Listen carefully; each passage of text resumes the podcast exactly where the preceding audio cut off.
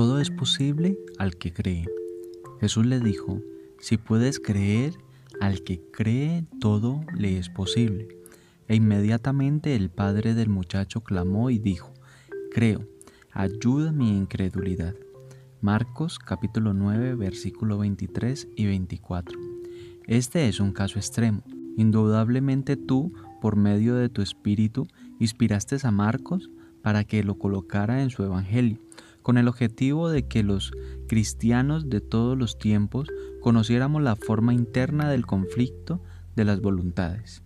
Dicho conflicto se produce cuando tu espíritu trata de originar la fe en el ser humano, ya esclavizado por la naturaleza pecadora. Mientras tu hijo, acompañado de Pedro, Santiago y Juan, estaban conversando contigo en el monte de la transfiguración, los otros discípulos rodeados por una gran multitud disputaban con los escribas sobre el tema del poder. El demonio estaba en posesión de un joven y su padre quería que lo curara. Cuando estaban en medio de la discusión, llegó tu hijo, y la gente, asombrada de que ya estuvieras de vuelta, corrió hacia él. ¿Qué disputáis con ellos? preguntó Cristo.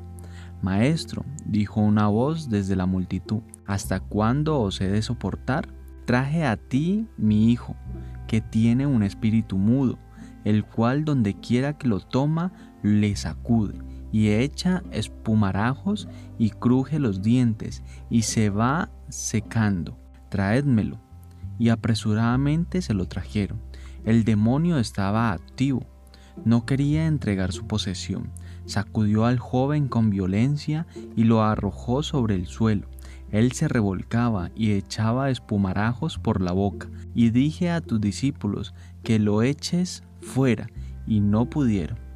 Oh generación incrédula, respondió tu hijo. Era un cuadro triste. ¿Cuánto tiempo hace que le sucede esto? preguntó Cristo.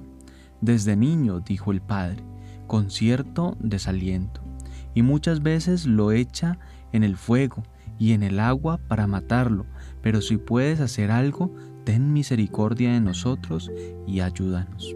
Junto con el desaliento del fracaso repetido, había en su voz un tono de súplica, una especie de tímida confianza iluminada por los últimos rayos de esperanza casi apagados.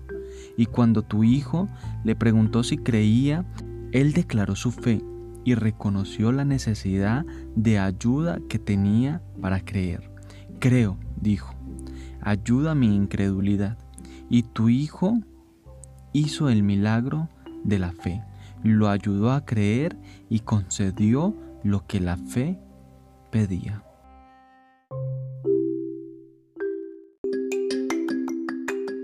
Conversando con Dios de Mario Veloso en la voz de Alexander Mejía.